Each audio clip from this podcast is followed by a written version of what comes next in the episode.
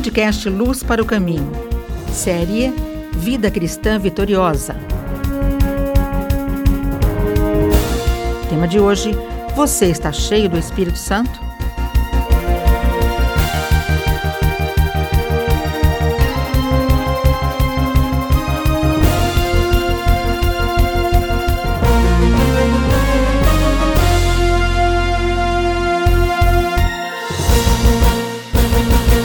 Muito bem, eu quero partilhar com você, compartilhar com você um texto magnífico da Bíblia, Efésios 5:18, e fazer já de início uma pergunta a você.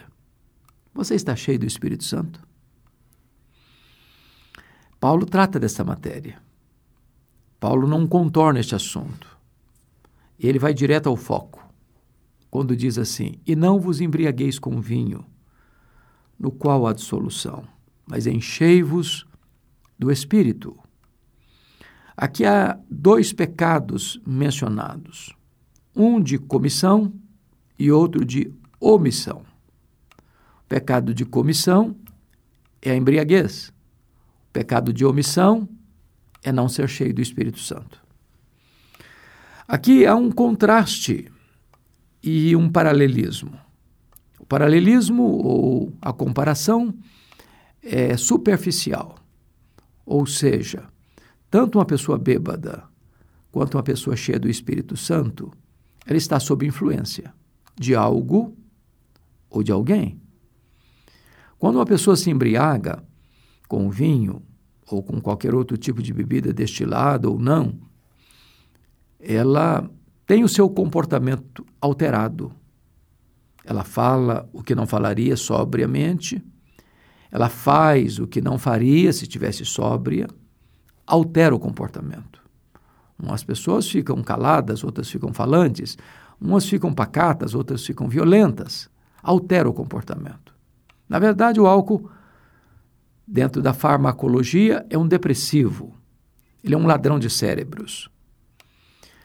Ah, da mesma maneira que uma pessoa que fica bêbada ela está sob o controle do álcool, quando uma pessoa está cheia do Espírito Santo, ela está sob o controle de uma pessoa divina, que é o Espírito Santo.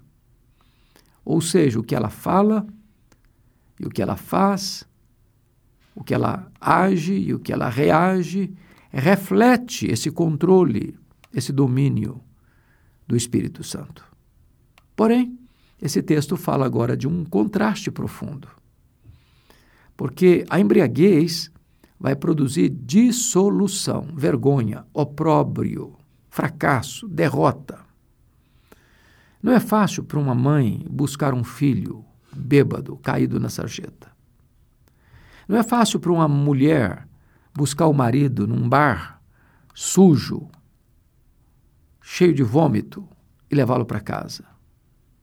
Não é fácil uma família ver um pai bêbado que, em vez de trabalhar e suprir as necessidades da sua família, esbanja todos esses recursos vivendo na bebedeira, na dissolução. Porém, se a embriaguez leva a essa dissolução, uma vida de vergonha, de derrota e fracasso, uma pessoa cheia do Espírito Santo, ela tem uma vida de vitória de equilíbrio, de sensatez, de domínio próprio, de sabedoria. E o texto elenca algumas dessas coisas. Uma pessoa cheia do Espírito Santo tem comunhão com seus irmãos. Uma pessoa cheia do Espírito Santo, ela adora a Deus. Uma pessoa cheia do Espírito Santo tem gratidão no seu coração. Uma pessoa cheia do Espírito Santo serve aos seus irmãos.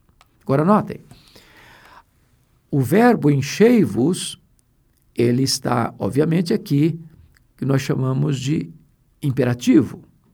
Mas está no presente contínuo, na língua grega, significa o seguinte: enchei-vos hoje, continuai enchendo-vos amanhã, e na próxima semana, e no próximo mês, e no próximo ano, continuamente. Não é um presente consumado. Por exemplo, quando lá em, em João 2, Jesus disse para aqueles serventes: enchei d'água as talhas, aquilo ali era encher para ficar, só fazer uma vez, nunca mais repetir. Mas aqui não. Aqui é um presente contínuo. Enchei-vos do Espírito. Continuem sendo cheios do Espírito Santo. Esse verbo está no plural, não é apenas para uma elite, é para você e para mim. Esse verbo está na voz passiva, ou seja, eu não sou o agente da plenitude, eu sou um receptáculo da plenitude.